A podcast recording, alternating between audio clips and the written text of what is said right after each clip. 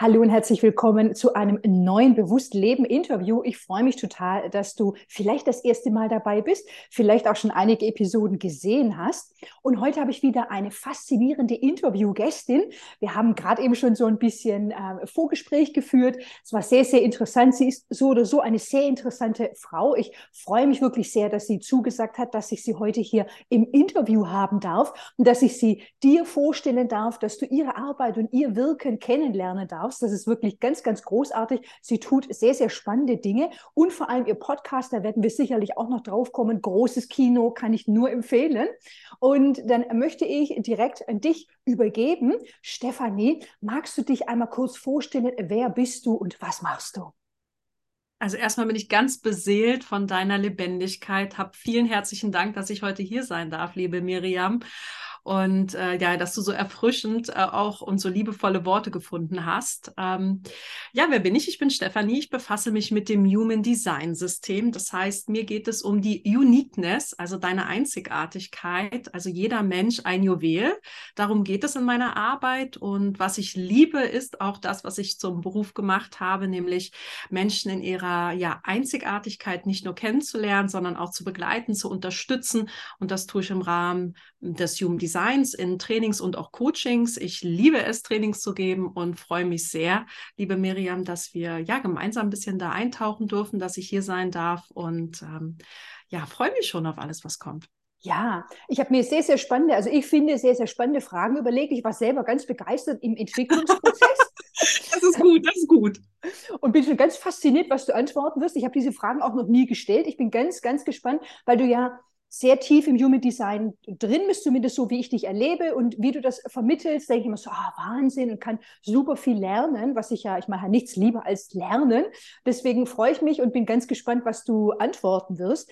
Bevor wir jetzt aber tief einsteigen ins Human Design, würde ich gerne nochmal vorher einsteigen wollen, weil du warst ja bevor deiner jetzigen Tätigkeit ähm, in der Selbstständigkeit als Human Design Expertin warst du ja lange als Projektleiterin in einem Konzern, wenn ich richtig weiß.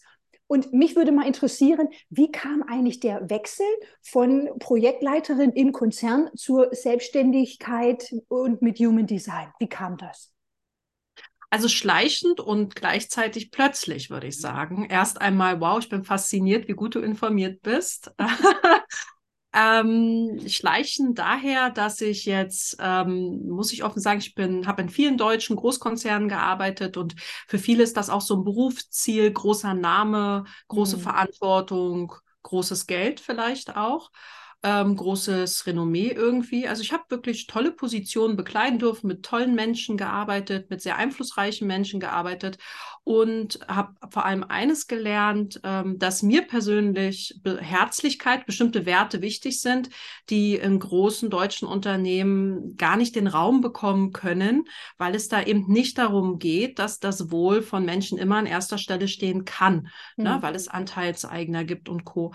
Und mir ist es einfach wichtig, transparent zu sein, authentisch zu sein, ehrlich zu sein, herzlich und den Menschen zugewendet zu sein. Und das ist nicht immer vereinbar mit Umsatzzielen, mit ähm, Ergebnissen. Und das hat mich über Gebühr sehr beansprucht. Ne? Also wenn man eine Projektleiterin ist oder ich war auch eine Führungskraft im Bereich Controlling, ähm, musst du manchmal schon auch Dinge beiseite drücken, schieben, hm. die Rolle auszufüllen weil die Rolle beinhaltet Verantwortung für ein Budget, für Mitarbeiter, für eine Entwicklung. Und dafür bin ich letztlich auch angestellt und habe einen Vertrag, einen Arbeitsvertrag zu erfüllen. Und das, mein Jugenddesign naturell sagt es auch, widerstrebt mir sehr. Also ich mag es nicht gerne, wenn ich nicht das sein kann, was ich sein möchte. Und so war das ein schleichender Prozess, dass mir das nicht gut tat. Das hat mich auch ein Stück weit krank gemacht. Nicht die Menschen, mir hat keiner was angetan, ne? Mhm. Aber es, ich habe mich einfach aufgerieben und habe mich gefragt, weil ich ursprünglich Systeme verändern wollte, verbessern vielleicht und gesehen habe, wow, ich war ein Unternehmen, die das auch auf ihre Fahne geschrieben haben, habe gemerkt, nee, hier stößt du aber auch an deine Grenzen und äh, du musst deine Gesundheit nicht opfern. Äh, Deichkind gibt es doch so einen, so einen schönen Song, Opfer deinen Urlaub den Konzern oder so, also tolles, toller Song. Und habe ich gesagt, nee, also mit Opfern ist hier nichts. Und dann weiß ich noch, ähm, habe mich sehr viel mit Spiritualität, Persönlichkeitsentwicklung äh, schon immer befasst, auch weil ich im Bereich äh, HR, Human Resources, Personal groß geworden bin. ähm, seitdem ich eigentlich 18 bin, mehr oder weniger. Und habe dann gemerkt, dass da auch vieles oberflächlich ist. Hm. Ähm, so, ich wollte an die Wurzel gehen, ähm, weil Menschen auch Schauspielern gute Masken haben gerade in Führung, die wissen ganz genau, was die Menschen äh, für Fragen stellen und was ich für Antworten geben muss, um diese Punktion zu haben. Ich meine, wir sind ja alle nicht dumm. Mhm. Und das hat mir auch äh, missfallen, weil, ja, weil jeder sei, sei so, wie er ist und äh, vielleicht auch so frisch, so kindlich, so unverfälscht, so naiv und da können richtig gute Ergebnisse bei rauskommen. Mhm. Und so war es dann, dass ich ähm, spontan eines Tages ja, saß ich an meinem Laptop. Ich bin ja sehr spontan auch aus Human Design Perspektive und habe dann meine Kündigung runtergeklimpert bin dann nächsten Tag auf die Arbeit gegangen, habe gefragt, ob meine Führungskraft Zeit hat, hatte er die Person und dann habe ich die Person informiert und dann war das aber auch schon geritzt. Und so war das dann relativ schnell geregelt. Mhm. Aber was ich dann mache, ist, also ich hatte keinen Masterplan. Ne? Es ging jetzt auch nicht darum, ich mache mich mit Human Design selbstständig. Also das wäre eine Lüge. Aber es hat sich alles, der Weg hat sich dann offenbart. Klingt jetzt kitschig, ist aber so. Mhm. Es hat sich einfach alles sehr für mich zum Positiven gefügt, auch wenn Selbstständigkeit also wirklich auch anstrengend ist. Also viele stellen das immer äh, Liebe, Luft und Leichtigkeit. Für mich war das ein anstrengender Prozess, sehr herausfordernd, viele neue To-Dos, viele neue Themen. Ähm, und ich bin jetzt vielfältiger, als ich es jemals in meinem Leben zuvor war. Ich, darauf bin ich stolz und auch mega dankbar. Und ja, das vielleicht zu meiner Geschichte. Mhm. Spannend, spannend.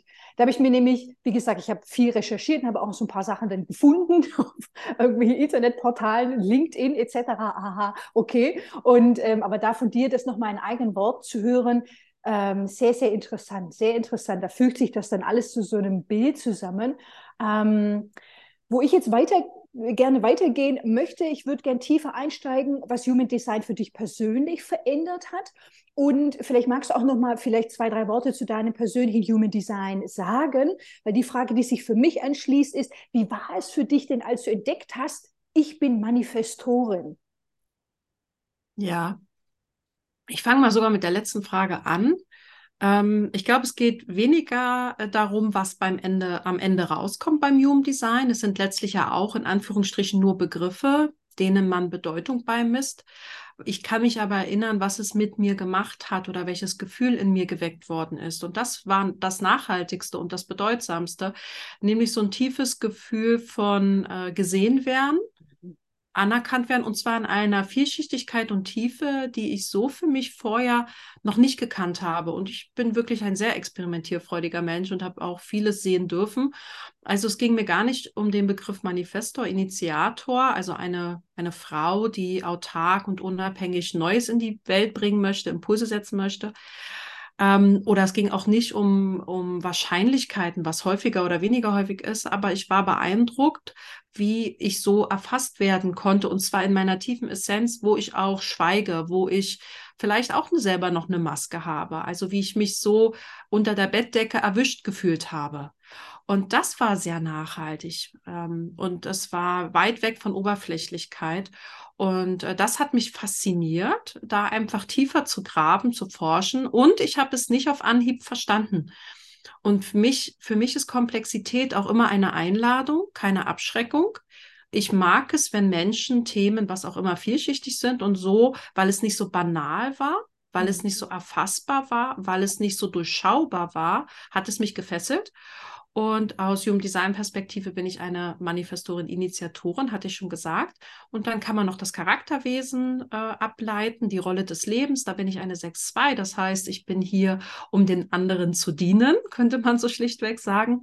Und zwar, indem ich als Rollenbild vorangehe. Ich habe mit diesem Begriff sehr lange gehadert, weil, sorry, wer nennt sich denn Rollenvorbild? Aber eigentlich, und das finde ich gut, geht es darum, dass ich ähm, ja mich authentisch im Leben repräsentiere. Das klingt so banal, ist aber oft für Menschen wirklich schwierig, wirklich als man selbst durch die Welt zu gehen, ähm, ja und frei zu bleiben von Angst oder Einschränkung, da irgendwie Sanktionen für zu erhalten.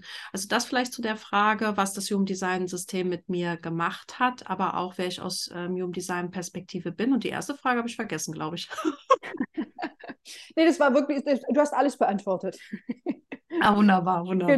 Genau. Ich würde jetzt nämlich weiter dranbleiben beim Thema Manifesto, Manifestorin, denn und auf die Frage bin ich ganz besonders gespannt. Was sind denn aus deiner Sicht die größten Missverständnisse bezüglich ManifestorInnen? Ja, ich hatte heute, als ich äh, duschen war, meine Haare gewaschen habe, ähm, sind noch ein bisschen feucht, ähm, da hatte ich einen Gedanken, weil eine ganz, ganz nette Klientin mir geschrieben hat, sie hat ein Audiotraining von mir erworben zum Thema Partnerschaft und Interaktion. Ihr Mann ist nämlich auch Manifestor. Und da hat er gesagt, da hat sie gesagt, dann kann ich ihn endlich verstehen. Und dann hatte ich nur einen Satz im Kopf. Man kann Manifestoren nicht verstehen, aber man kann lernen, sie zu akzeptieren. Mhm.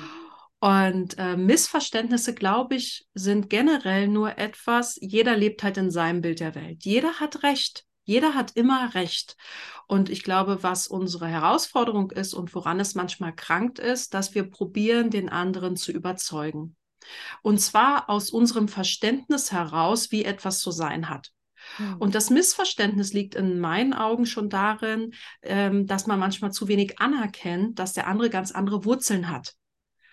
Und dass man nicht die Wurzeln in Frage stellt, sondern einfach äh, das düngt, was dort vor einem ist und ähm, es einfach sein lässt, es einfach unberührt lässt. Und das, glaube ich, ist auch, was wahre Liebe ist, dass man den anderen einfach akzeptiert und nicht schön redet, nicht sagt, wenn jemand, Manifesto kann auch sehr wütend durchaus sein oder sehr traurig, sehr einsam, äh, dass man damit nichts machen muss, sondern einfach nur sagt, wenn du mich brauchst, bin ich zum Beispiel da. Oder wenn jemand laut wird, Manifestoren können auch überraschend böse werden, ja, ähm, dass man einfach sagt, ju, kack mich nicht an und geht zur Seite, weil andere Wesen sind sehr sozial, sind sehr prozessorientiert und die wollen das dann adressieren, die wollen in den Kontakt gehen. Und das ist dann so, je enger etwas dann wird, desto schlimmer wird es. Hm. Das heißt, das Missverständnis ist schon, der eine meint, so ist es doch richtig und wichtig und so entsteht Nähe. Und für den anderen entsteht so gar keine Nähe, sondern nur Angst oder Beklemmung und Enge. Und dann sind beide aber traurig. Der eine, weil er es ja gut gemeint hat und der andere, weil er das eigentlich gar nicht so wollte, dass er sich quasi wehren musste. Und das ist, glaube ich, so ein Missverständnis. Äh, ich bin ja selber in einer Beziehung mit einem Partner, der auch ganz anders ist als ich. Und ähm, das sagt er auch immer wieder nötig, verstehe ich ja nicht. Ne? Also es kann ja auch Überraschungseffekte geben. Ich glaube, Missverständnisse laden ein für Überraschungen. Mhm. Nämlich, dass es auch mal richtig gut werden könnte oder anders werden könnte. Und dass man das Missverständnis einfach auch anspricht. Also, dass man, dass man, weil, wenn ich glaube, wir beide hätten ein Missverständnis, kann es ja sein, dass du das gar nicht glaubst. Mhm. Ja. Aber grundsätzlich kann man schon sagen, dass vor allem Kinder, und das liegt mir so am Herzen. Ich meine, ich war ja auch mal ein Kind und du auch das sind schon oft Kinder, die sehr viel Missverständnis durch die Eltern vor allem erfahren. Mhm. Sehr klein gehalten werden, sehr, sehr viel leidvolle Erfahrung äh, erfahren, wo wir als Außenstehende nie sagen würden, das ist leidvoll.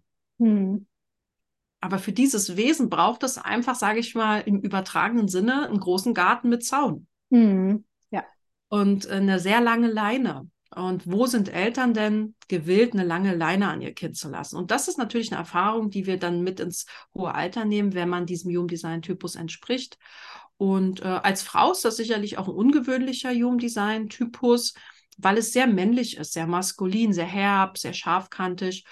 Und das sind wir in der Gesellschaft vielleicht manchmal, wir sind ja beide sehr jung, ja, also ich glaube, das ist heute hoffentlich nicht mehr so, aber vor 20, 30 Jahren eine sehr selbstbewusste Frau, eine sehr tatkräftige Frau ist jetzt nicht immer willkommen gewesen, sagen wir es mal so. Mhm.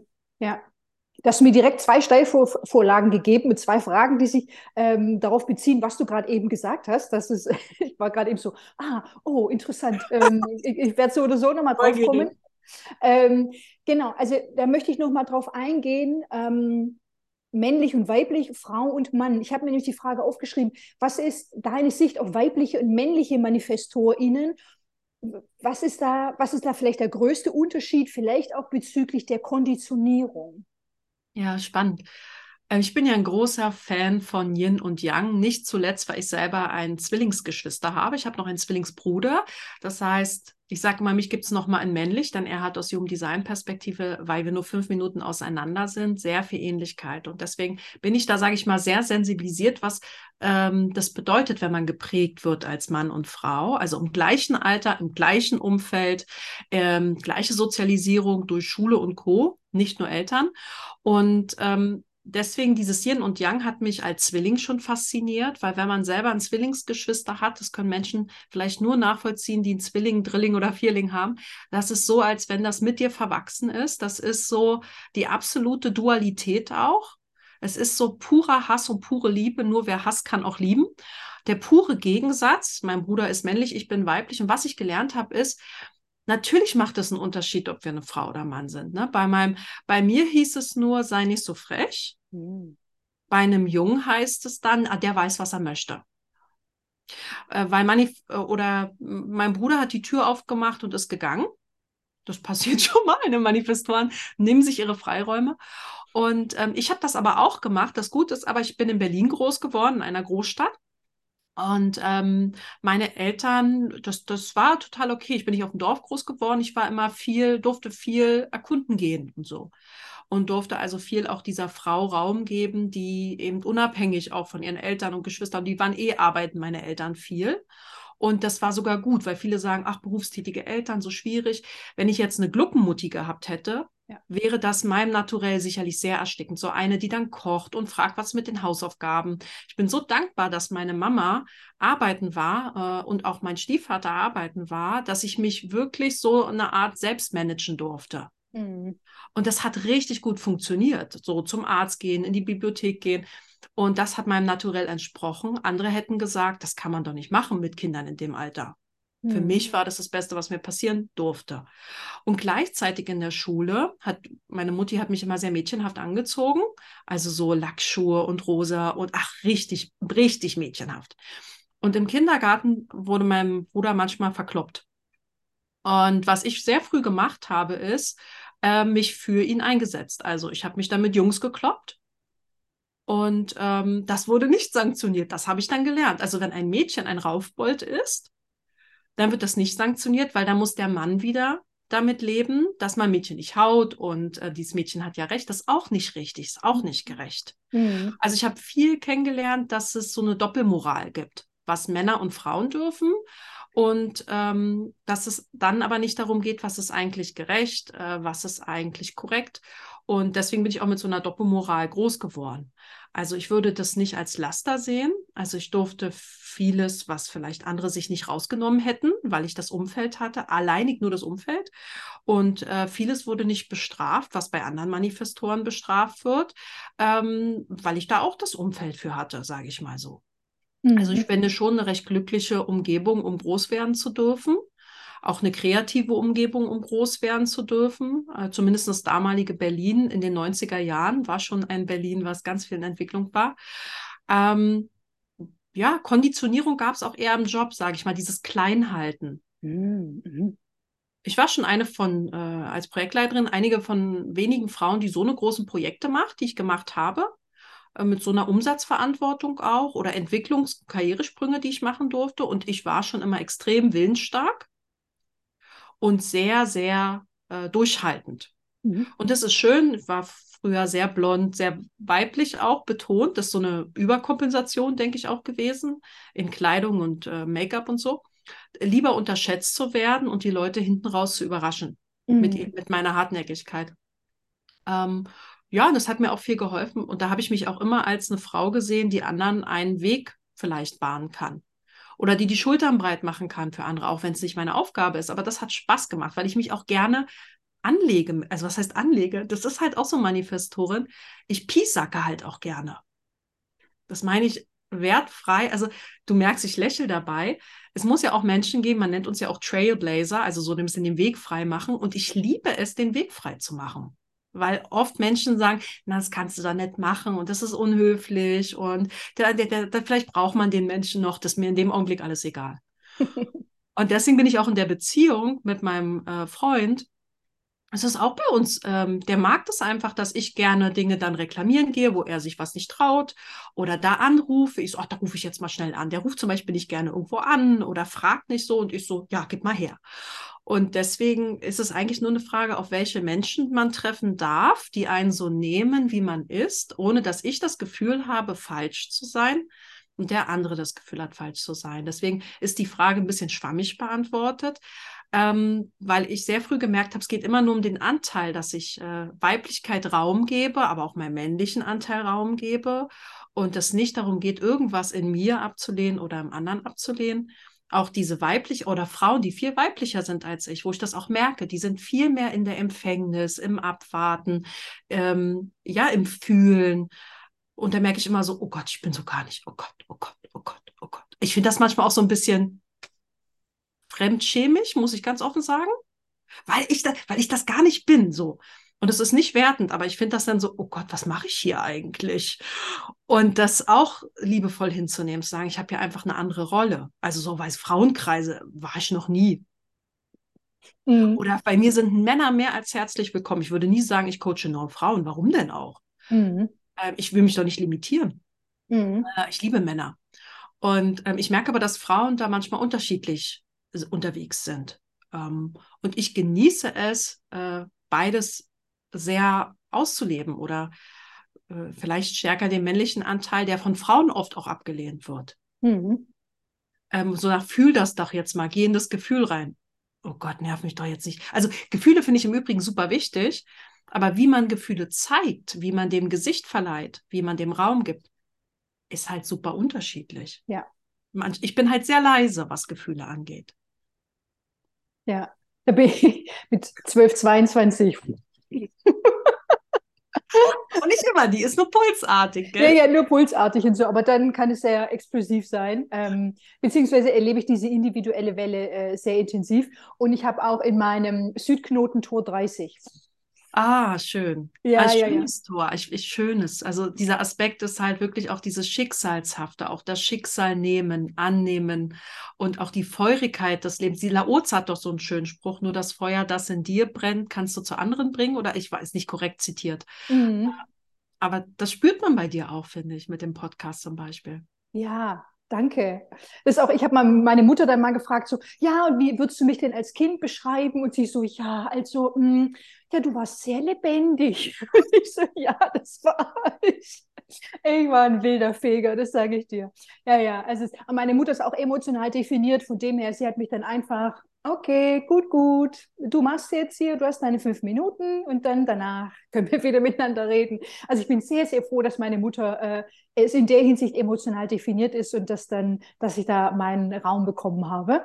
Ähm, ich bin, wenn wir jetzt gerade eben bei Emotionen sind, also wirklich, das ist ja, es geht nahtlos ineinander über, so wie ich mir das überlegt habe, das ist wirklich grandios. Ähm, ich würde nämlich über das Thema Wut sprechen, ManifestorInnen, Wut ähm, weil es weil ManifestorInnen, ich meine wir alle, aber für ManifestorInnen bedeutet es nochmal was anderes.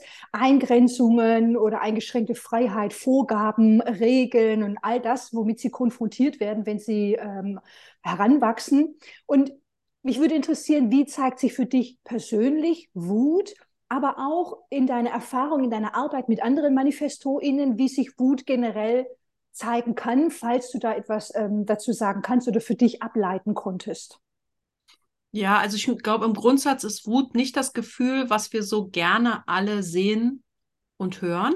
Dabei ist es ja so kraftvoll und wer sich mit Gefühlen befasst hat, Wut kann ja ein Primär- oder ein Sekundärgefühl sein. Und wenn es ein Sekundärgefühl ist, also ein vorgeschobenes Gefühl, dann verbirgt sich ja dahinter eigentlich das Gefühl der Trauer und hinter der Trauer die Liebe.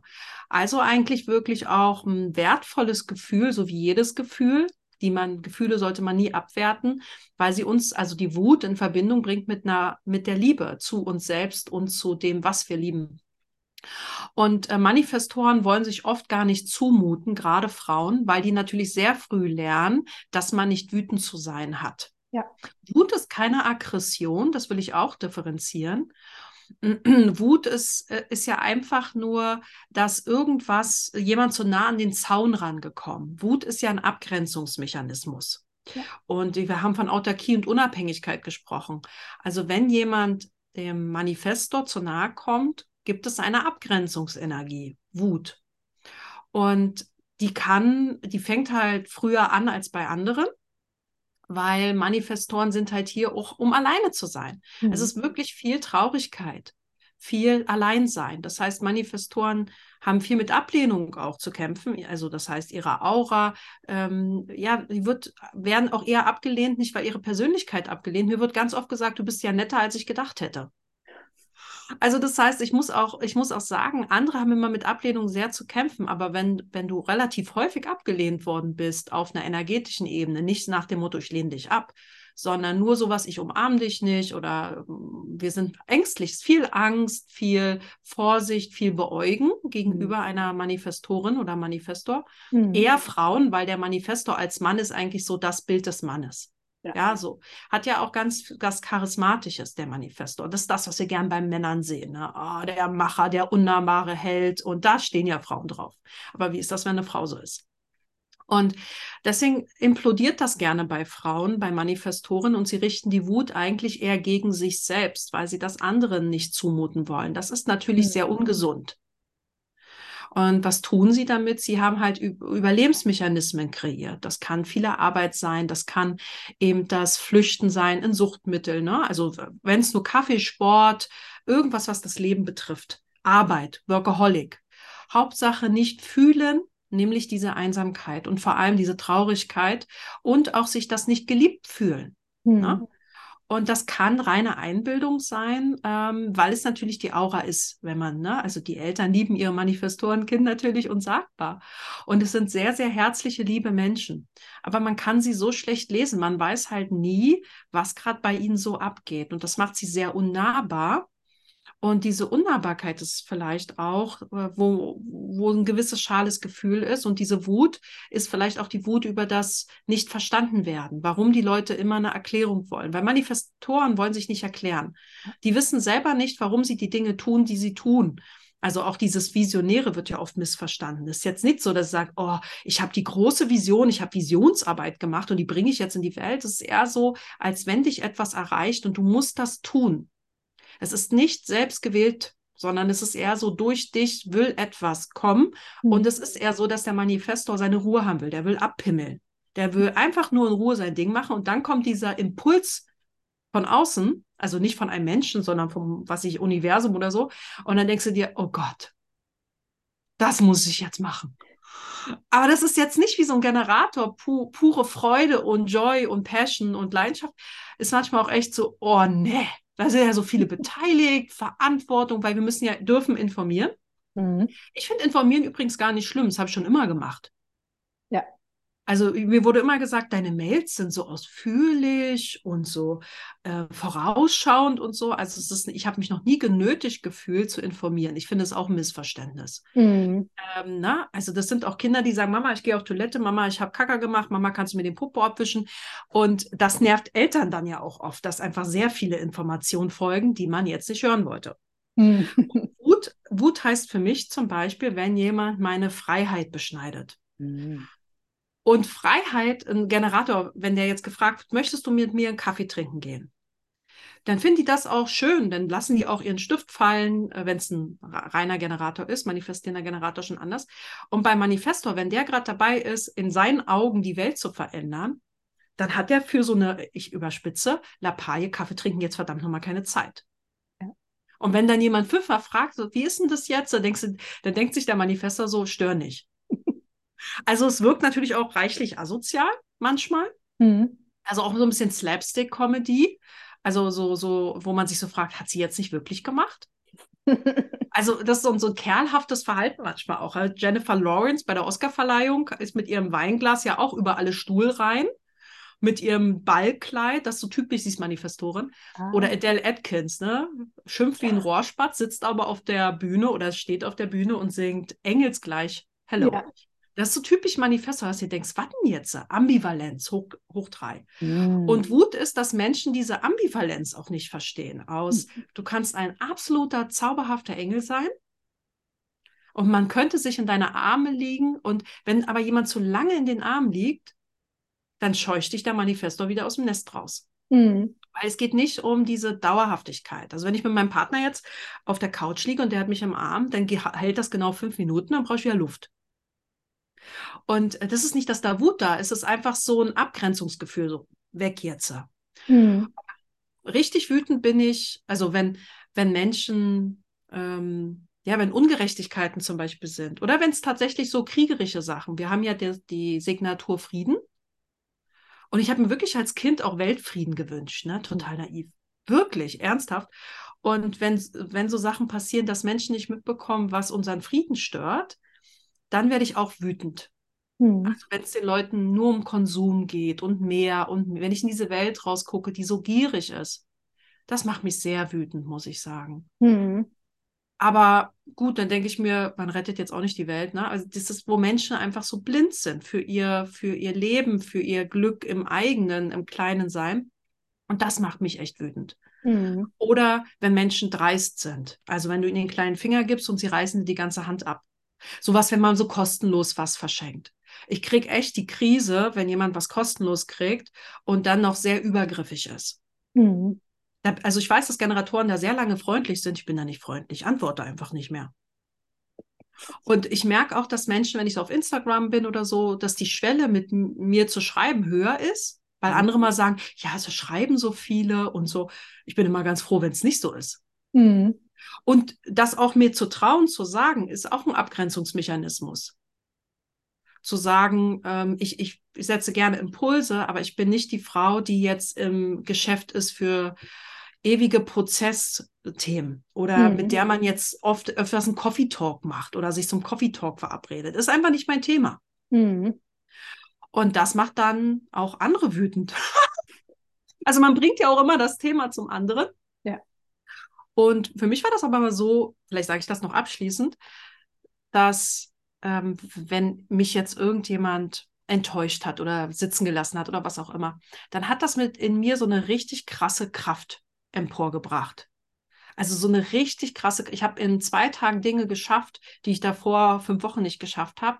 Einfach so aus dem wirklich, das muss, dann geht es jetzt erst recht. Ne? Und äh, das ist echt krass. Das ist so ein, so ein Mechanismus. Ich kann es nur für mich beobachten.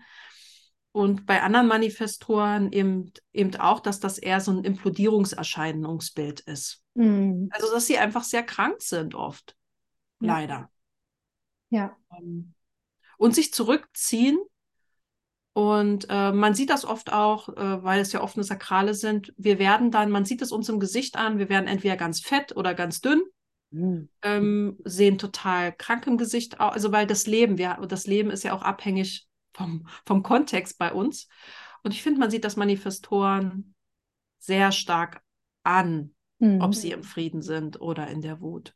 Ja, das ja. war mega erkenntnisreich, mega erkenntnisreich. Hänge an deinen Lippen. Also es ist wirklich, ich finde das so, so interessant aus deiner Perspektive, das zu hören und all das, was du geteilt hast. Ähm, und Wut kenne ich ja auch. Als MG habe ich ja eben auch das Thema Wut. Ähm, ja. Als weiblich sozialisierte Person Wut, nein, lieb und nett sein und artig sein und nein, keine Wut. Ähm, deswegen fand ich das sehr, sehr interessant, was du, äh, was du geteilt hast.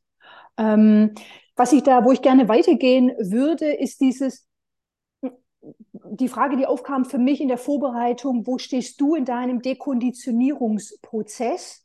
Ähm, ich habe deinen Chart auch anschauen dürfen ähm, und äh, da ganz interessiert studiert. Wenn wir jetzt auf die undefinierten Zentren eingehen, dann ist es ja ähm, die, das Sakral und die Wurzel und das offene Emo-Zentrum. Ähm, wo kannst du, kannst du das benennen? Kannst du uns da mal mitnehmen, wo du in deinem Dekonditionierungsprozess stehst? Ja, das ist sicherlich eine sehr gute Frage. ähm, aber ich merke, ich merke, dass es in der Beschäftigung, Beschäftigung bedeutet ja, das ist ja jetzt kein Optimierungsprozess, sondern ein Bewusstwerdungsprozess. Ja. Ähm, und bewusst werden mir Dinge durch die bewusste Erfahrung, also dass ich Kenntnis um Dinge habe und mich beobachte, wie ich in Situationen agiere und dann feststelle, was vielleicht noch ein Potenzial gewesen wäre. Und der ist sehr langsam, der Prozess, ähm, aber sehr erkenntnisreich. Und was für mich am herausforderndsten sicherlich ist, ist das ganz offene Emotionalzentrum. Also ich nehme Emotionen sehr, sehr stark wahr, von anderen.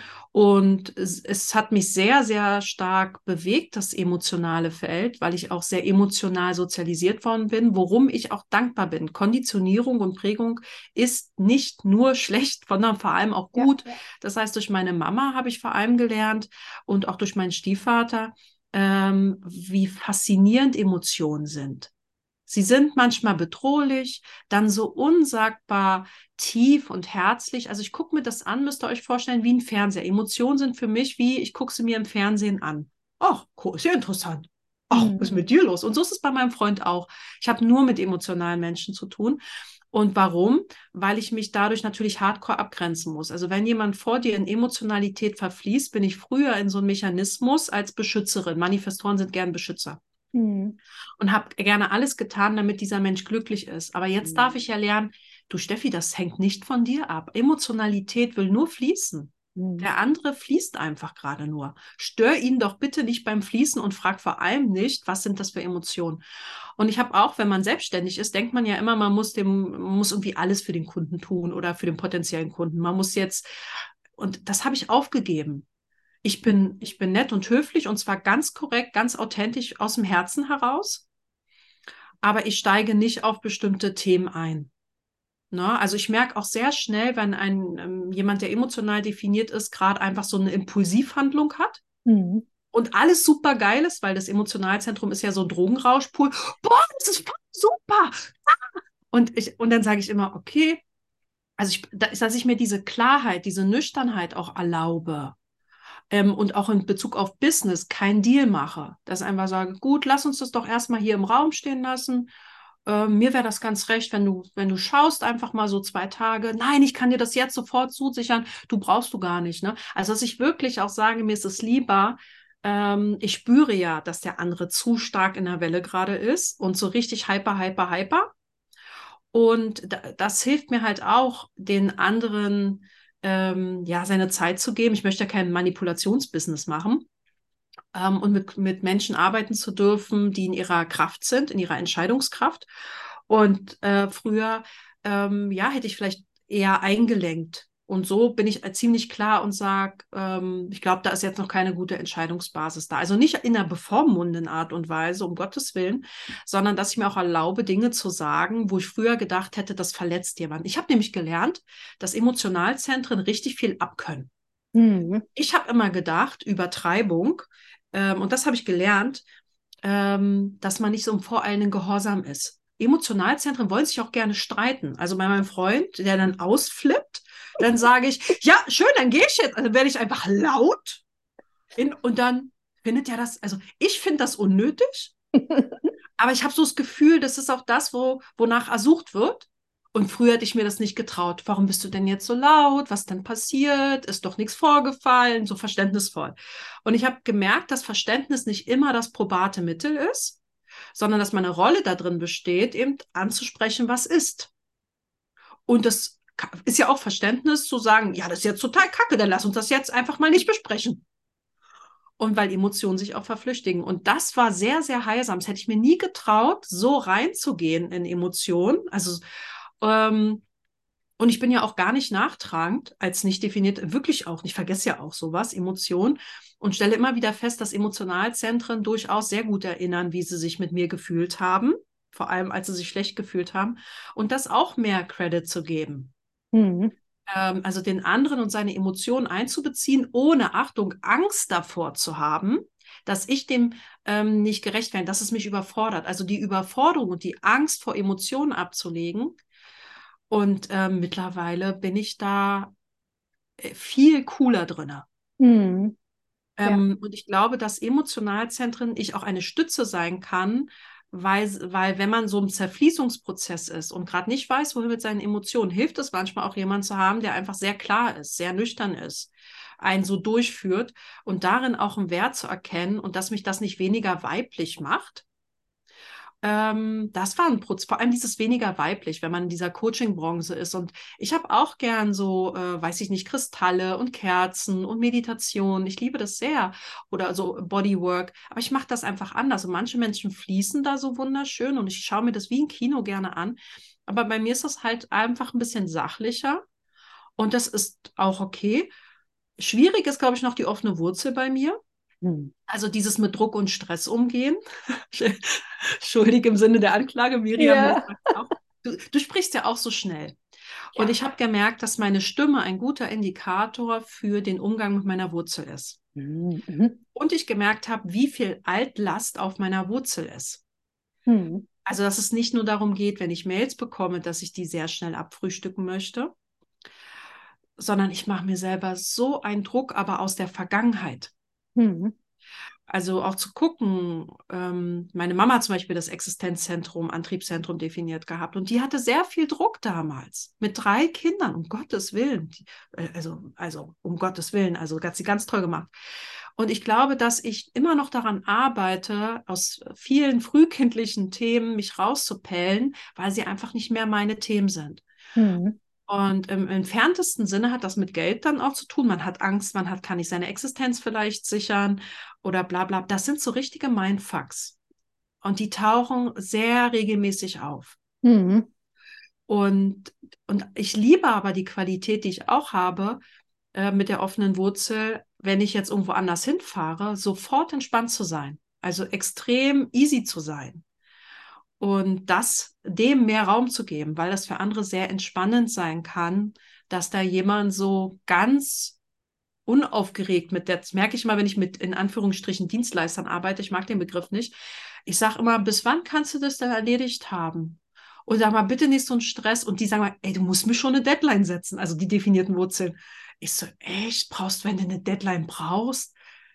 Ja, wie sieht nicht, weil ich kann mit Zeitrahmen ja nicht realistisch umgehen. Ich weiß nicht, bis wann was getan werden kann. Und ich möchte keinen überfordern, weil ich ja auch selber mich schnell überfordert fühle. Und dann merke ich, wenn Leute so eine definierte Wurzel haben, die nervt das übelst an. Sag mir, bis wann du es haben willst. Und dann habe ich immer Angst, offenes Emo dazu, ähm, dass ich dem jetzt voll was reindrücke. Ich hasse es, Menschen zeitlich was reinzudrücken. Mhm. Da durfte ich auch viel lernen, dass das, ähm, dass man als offene Wurzel auch mal rauskommen muss und sagen muss, ja, ich brauche das in zwei Wochen oder bis in zwei Wochen ist das für dich realistisch. Ja, gut geritzt, dann ist in zwei Wochen der Datum XY. Mhm.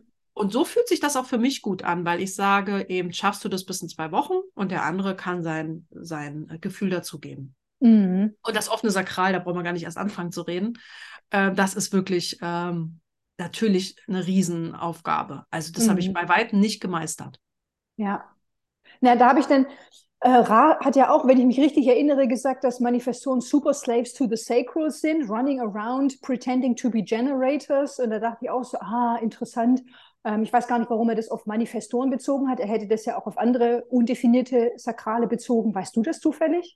Ja, kann ich mir sehr gut vorstellen, weil der Manifestor macht ja Dinge sehr schnell sichtbar. Mm, okay. Ähm, und er hat halt die Gabe, durch das offene Sakral äh, zu arbeiten wie ein Affe. Ähm, und er liebt sich selber ja nicht.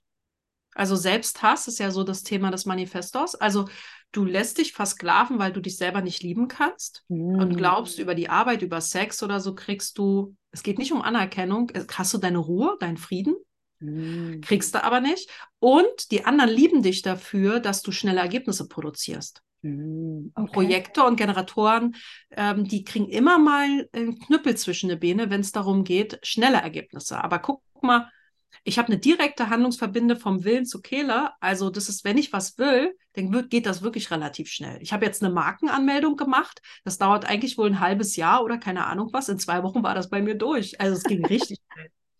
Also das sind so Beispiele, dass was für mhm. andere lange dauert, geht für mich sehr schnell, außer das Buch, was ich gerade mache. Aber ähm, und das habe ich auch in meinen Arbeitsverhältnissen die Leute lieben einfach diese Umschlaggeschwindigkeit. Und mhm. wenn man sich, und das ist halt brutal gefährlich, ne? Es ist wirklich brutal gefährlich. Nachher landet man nur im Burnout. Ähm, und es ändert ja nichts an deiner Aura. Du, der Manifestor, kann auch diese Nähe nicht so, also klar, umarmt uns mal jemand oder so, ja, aber der Manifestor bestimmt die Distanz zum anderen. Hm. Und man strahlt auch bei meinem Partner, wenn ich mir gerade denke, du kannst mich mal, geh weg, dann kommt der mir auch keine drei Sekunden näher. Weil mhm. der, dieser Aura sagt, talk to my hand, verpiss dich. Und also das heißt, wenn man Mutter, Vater oder Partner ist, ähm, ist da Liebe, ganz starke Liebe für den anderen. Man will denen ja helfen und irgendwie, man sieht ja, dem geht es nicht gut, dem Manifestor, aber die lassen sich nicht helfen. Hm. Und deswegen sind sie auch Super Slaves, weil Projektoren sind viel sensibler auch für die Angebote. Sie sind ja auch dieses Perfect Match zum anderen. Da funktioniert das irgendwie besser mit der Nähe und der Unterstützung und so. Und da sind Manifestoren, dürfen sehr, sehr viel erstmal lernen, sich selber etwas wert zu sein. Jeder mhm. Mensch, denke ich, da klar, großes Thema, aber selten so viele Menschen getroffen, die sich so sehr selbst zerstören. Mhm. Habe ich, also ich kenne einfach auch viele, die sich brutal selbst zerstören. Mhm. Ja, ja. Ah, das ist so, so erkenntnisreich, wie du das formulierst und so unverblümt und direkt. Ich liebe das. Wirklich, das ist wie, wie ein ganzes Teaching hier. Das ist ja unglaublich. Ich bin jetzt schon ganz freudvoll, äh, äh, das online zu stellen, mit der Welt zu teilen. Ähm, was mich jetzt, wo wir jetzt auch geschaut haben, äh, Dekonditionierung, wo sind die Herausforderungen? So äh, die Frage, die sich da für mich anschließt, für dich als Manifestorin oder als Manifestor allgemein in die eigene Power zu kommen. Wie hast du das erlebt? Wenn ich jetzt frage, wie geht das? Es gibt keine allgemeinen äh, Empfehlungen und äh, Schritt für Schritt Anleitungen, aber vielleicht, dass du deine eigenen Erfahrungen teilst. Wie, wie hast du das erlebt, in deine Power zu kommen? Das klingt natürlich nach einer sehr bedeutungsschweren Frage. Ich habe da nur so vielleicht eine ganz banale Empfehlung. Ich habe gelernt, dass das Wertvollste ist, wir brauchen alle Unterstützung und Manifestoren sind ja hier, um zu dienen. Also dieses Bewusstsein auch, was das für eine Gnade ist, ähm, sich nicht besser zu fühlen, fühlt er sich nicht, der Manifestor, sondern diese, diese, diese Dankbarkeit auch Menschen mit etwas dienen zu dürfen. Also ich finde das sehr schön, wenn ich Menschen einen Beitrag leisten darf. Hm. Und dienen heißt nicht, oh, du bist so toll, ich ordne mich unter. Also dieses Wort dienen wirklich, einen Beitrag im Leben anderer zu leisten, heißt nicht, dass ich es selbst tun muss. Und vielleicht das Zweite ist, ähm, kommentierenden Lifestyle. Dieses Wort informieren, ich hasse das auch immer, wenn andere so sagen, ich möchte dich nur informieren. Also diese Überstilisierung des Wortes informieren, Kotzkrampf. Mhm. Also wirkt zwar respektvoll, würde ich aber klüger lösen, sage ich mal. Weil informieren kann ja auch bedeuten, ich bin Partner einer Manifestorin und Manifestos und sage, du Schatz, ach, ich muss ja noch einkaufen gehen, wir sollen was essen. Was haben wir denn noch im Kühlschrank? Also, dass der Partner laut denkt, weil Manifestoren helfen dann total gerne. Wenn man aber sagen würde, äh, Schatz, Stefanie, äh, gehst du mal bitte Butter beim Rewe kaufen, dann sagt die, kannst mich mal. Ja, also es ist so ein innerer Reflex von kannst mich mal. Aber ich helfe total gerne, vor allem wenn ich nicht darum gebeten werde. Mhm. Ist genau wie bei Rezension. Könntest du mir eine Empfehlung Rezension schreiben? Da denke ich mir schon so, äh, kein Bock. Ich mache, ich helfe total gerne, aber wenn jemand sagt, oh, das, ähm, wie, wie, wie kommt man denn da dran? Ne? Generatoren, ne, diese Frage, man muss uns nicht fragen. Wir kommen auch selber drauf. Und bei mir ist das so, dass ich dann so, dass derjenige sagt, ah, das war jetzt eine wertvolle Zusammenarbeit und ja, fände es irgendwie schön, wenn davon was verbleiben darf. Und dann kriegt man halt mit, derjenige ist mit seinem Business, dann bietet man selber an, darf ich da vielleicht eine Empfehlung für dich schreiben? Aber wenn ich dann selber gefragt werde, schreibst du mir eine Empfehlung, oh, schwierig. Also mhm. ist einfach nicht, ich würde es vielleicht nicht immer sagen, aber es ist so ein Gefühl von. Mhm. Und das äh, kommentierender Lifestyle, das ist, dass ich laut denke. Ich informiere nicht, sondern ich denke nur noch laut. Das habe ich früher schon getan in Projekten, dass ich gesagt habe, also das ist jetzt noch Kauderwelsch, lass mich mal ein bisschen in die Tüte sprechen. Mhm. Ich habe so den Gedanken, das wäre, ist voll verrückt. Also ich probiere das schon zu etikettieren mit, ist ja voll verrückt. Ach, ist mhm. nur witzig gemeint oder so. Dass ich die Dinge, die man sich nicht traut zu sagen, als Manifestore nicht traut zu sagen oder die übergriffig scheinen oder was auch immer erscheinen, ähm, einfach in anderer Art und Weise verpackt. Aber nicht so was, ich informiere euch jetzt, dass ich habe auch nicht um eure Erlaubnis. Das finde ich so eine arrogante Perspektive, die ich als Manifestorin niemals einnehmen möchte. Ich finde es auch eine arrogante Vermittlung teilweise in der Literatur. Mhm. Ich bin genau wie du, Miriam, ein Mensch. Nur du lebst dein Leben anders als ich. Also verdienen wir beide Respekt. Und deswegen finde ich das auch schön, nicht zu sagen, ich informiere dich, Miriam, dass ich jetzt keine Lust mehr habe. Ne? Sondern dann würde ich vielleicht sagen, ach, ich merke gerade, dass ich ein bisschen Kopfschmerzen habe und mir so ein bisschen knochig wird. Und dann würdest du wahrscheinlich empathisch und sozial, wie alle Generatoren dieser Welt sind, darauf reagieren. Mhm. Dazu muss ich nicht sagen, ich informiere dich. Mhm. Also, ich finde das irgendwie friedlicher, wenn, oder große Vision, die ich hatte, wenn ich jemanden für die Webseite gesucht habe oder für das Buch ich hatte nie eine Lösung, aber ich habe es einfach geteilt. Habe hab ein Bild gemacht, gesagt, doch, das, keine Ahnung, wie das geht. Und dann reagieren darauf auch Menschen. Ja. Und zwar die Bock darauf haben. Mhm. Und äh, einfach laut denken. Es, bei meinem Freund mache ich das auch ganz oft, dass er sich so denkt, na, die Alte hat mal wieder einen. Und dann passiert das und ich so, weil ich habe aber vorher laut gedacht, dann passiert auch nichts. Also er ist dann auch eingeordnet, ne? mhm. weil ich mache auch sehr viele Termine, die ich nicht mit ihm abstimme und, und schicke ihm aber per Outlook dann die Termine. Also alle Termine, die ich mache, kriegt mein Freund auch CC. Es ist kein zu, er sagt, es ist kein Zu-Spam. Es ist auch eine Art informieren. Er weiß mhm. einfach alles, was ich mache und äh, weiß auch, wann er mich dann anruft, weil ich hasse das zum Beispiel, wenn ich einen Termin habe und äh, dann klopft jemand an der Tür oder klingelt oder ruft mich an. Ähm, ich habe, obwohl ich alles leise habe, weil ich ja jetzt mit dir, Miriam, bin. Mhm. Und das passiert aber nicht, weil er ja informiert ist. Mhm. also das heißt, wozu ich eigentlich nur einladen möchte, ist, dass man jetzt nicht so ähm, autistisch mit dem Wort informieren umgeht, mhm sondern dass man sich das Leben leichter macht, wenn man sich A ernst nimmt, so nach dem Motto ins in Erwägung zieht, dass sich andere Menschen wirklich für einen interessieren könnten. Mhm. Und dass diese Menschen sich total glücklich fühlen, ja, beteiligt zu werden an deinem Leben. Und da du sie beteiligst, du auch Unterstützung bekommst. Mhm. Und du darüber auch merkst, welchen Beitrag du im Leben der anderen hast. Ja. Und vielleicht auch noch ein Tipp an alle, die einen Manifestor, Freund, Partner, Kind haben.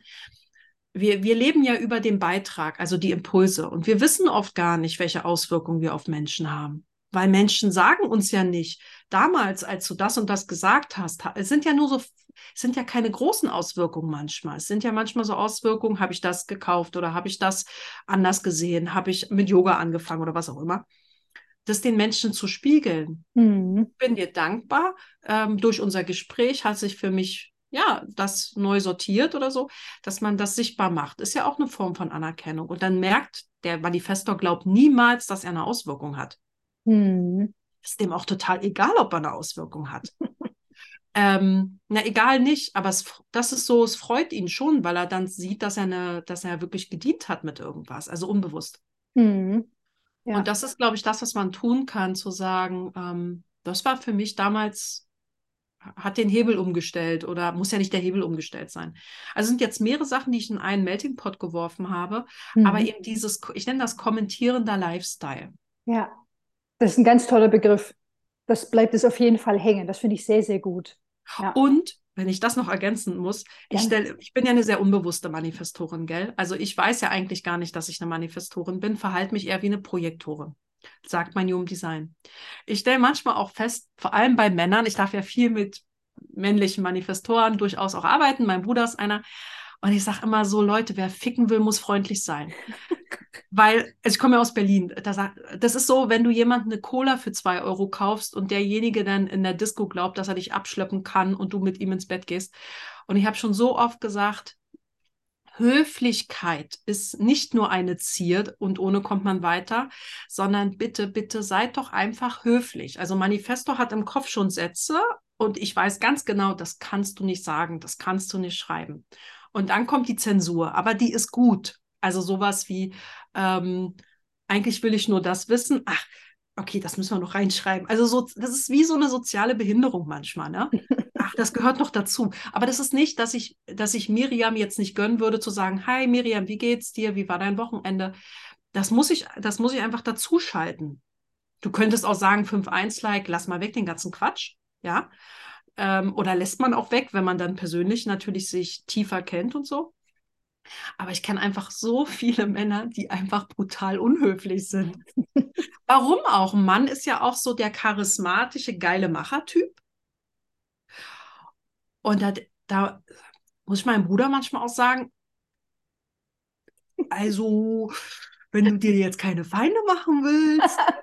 also, das ist, das fällt mir schon auf, ein Unterschied zwischen Männern und Frauen. Mhm. Weil Frauen so krass überkonditioniert sind als Mädchen und Frau. Diese Höflichkeit ist da eigentlich schon sehr rein inf äh, infusioniert.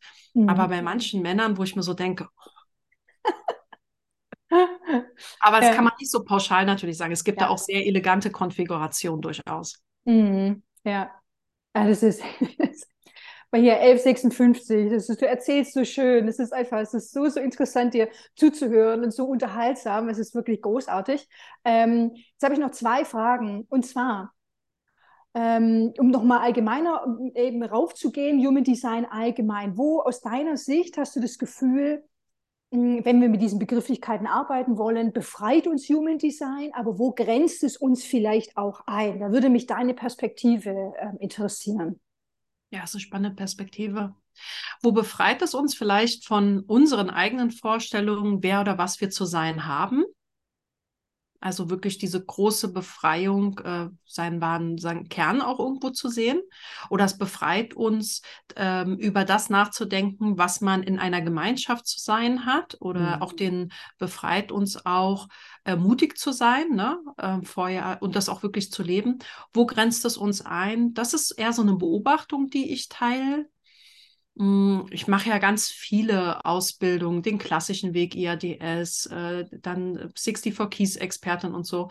Und was ich immer nicht mag, ist, wenn Menschen, egal, egal woher sie kommen, egal was sie machen, sowas wie äh, Fachphilosophieren. Ne? Also irgendjemand hat jetzt die, des Weisheitsletzten Schluss gefressen und irgendjemand ist jetzt so der heilige Gral ähm, das mag ich, mag ich gar nicht. Also es grenzt ein, wenn wir glauben, dass irgendwer uns sagen kann, wer wir sind, weil nur wir uns selber unsere eigene Antwort, nämlich die aus unserem Herzen geben können. Ja.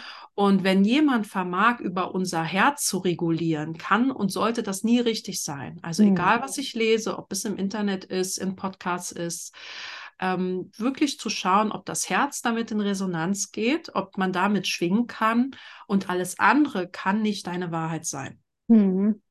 Und alles andere erlebe ich dann als eingrenzend. Und ich mag einfach nicht, wenn man das so pseudowissenschaftlich so Dinge diskutiert. Also so, ja, das ist aber nicht richtig. Und weil wir jetzt bei Human Design Typus Manifesto waren, aber das ist dann nur so, ja, es ist halt so mannigfältig, so viel es diese Menschen gibt, die diese Energie tragen, weil die Konfiguration, das klingt jetzt so technisch, halt so ultra unterschiedlich ist. Mhm. Und, und alles ist Wandel. Also begrenzen finde ich Jugenddesign ist ein, ein Bildnis, ist emporgebracht, auch sehr jung. Aber alles unterliegt halt auch den Menschen, die damit arbeiten und dem Zeitgeist. Und es begrenzt uns der Zeitkreis und es befreit uns auch der Zeitgeist, würde ich beides sagen. Mhm. Weil vor 30 Jahren hat sich, haben, haben sich nur ganz wenige für das Jugenddesign interessiert. Und war es ja auch viel limitierender. Und jetzt wird eigentlich sehr viel draus gemacht, was oft kritisiert wird was ich aber gar nicht so finde. Ich finde immer, wenn Dinge sich so aufblähen und dann ein Ballon zerplatzt, dann kommt ja auch was Neues empor. Und, und wenn man mit dem Herzen sieht man nur richtig gut, ja? der kleine Prinz, Pensant Experie. Und äh, das finde ich auch. Man sieht nur mit dem Herzen wirklich gut und alles andere darf man einfach ausblenden. Mhm. Ja, Ah, also philosophisch sogar noch zum Schluss geworden und er den kleinen Prinzen noch zitiert. Ähm, ich komme jetzt zu meiner letzten Frage, weil alle, die jetzt hier gebannt zugehört haben oder zugeschaut haben und total fasziniert von dir sind, wie kann man denn aktuell mit dir zusammenarbeiten? Ja, also ihr könnt super gern meinen Podcast hören, wenn ihr euch für Human Design interessiert. Und ähm, der heißt Unique Korn, so wie mein Nachname. Diesen Begriff hat mir eine Projektorfreundin geschenkt. Und ich bin auch auf Instagram, Stephanie Korn unterstrich Human Design. Und ich glaube zumindest, ja, ich muss kurz überlegen. Und ähm, was ich von Herzen gerne mache, ist Menschen quasi auch einzuführen in das Human Design. Ähm, ja, ich glaube, einzuführen ist manchmal ein bisschen oberflächlich formuliert. Also ich liebe die Tiefe und die Vielschichtigkeit. Bei mir gibt es keine Buzzwords oder Affirmationsphrasen äh, Human Design, sondern ich, ich bilde halt gerne aus in Trainings, ähm, in Einsteigertrainings oder Advanced Trainings. Und da kann man super gerne dabei sein, wenn man darauf Lust hat. Das ist dann eine sehr intensive Zusammenarbeit. Zusammenarbeit, gebe auch Jugenddesign äh, Coachings, das allerdings sehr begrenzt, ähm, weil ich da einfach auch als Manifestorin immer nur begrenzt Kapazitäten habe, mache das aber auch sehr, gar, äh, sehr gerne im Rahmen meiner Möglichkeiten. Ja, das ist so ein buntes Potpourri. Und wenn du, wenn du Lust hast, schau doch einfach gerne mal vorbei. Ja, ich werde auch alles verlinken. Ich möchte sie alle zu dir schicken. Alle sollen zu dir kommen und ähm, gucken, was mit ihnen resoniert, äh, wo, wo sie da Anschluss finden. Ja, dann sind wir auch am Ende des Interviews. Ich danke dir wirklich von Herzen für all das, was du geteilt hast, für deine Perspektive, für die Tiefe, die du mitbringst und wie du das auch so, so ehrlich und unverblümt dann formuliert hast und so down to earth. Ich liebe das wirklich sehr und einfach so mit deiner Art. Ähm, ja, da möchte ich dir wirklich von ganzem Herzen danken, dass du hier im Interview warst. Ja, ich habe zu danken. Danke, dass ich hier sein durfte und ein Teil von deinem Podcast sein durfte. Ja.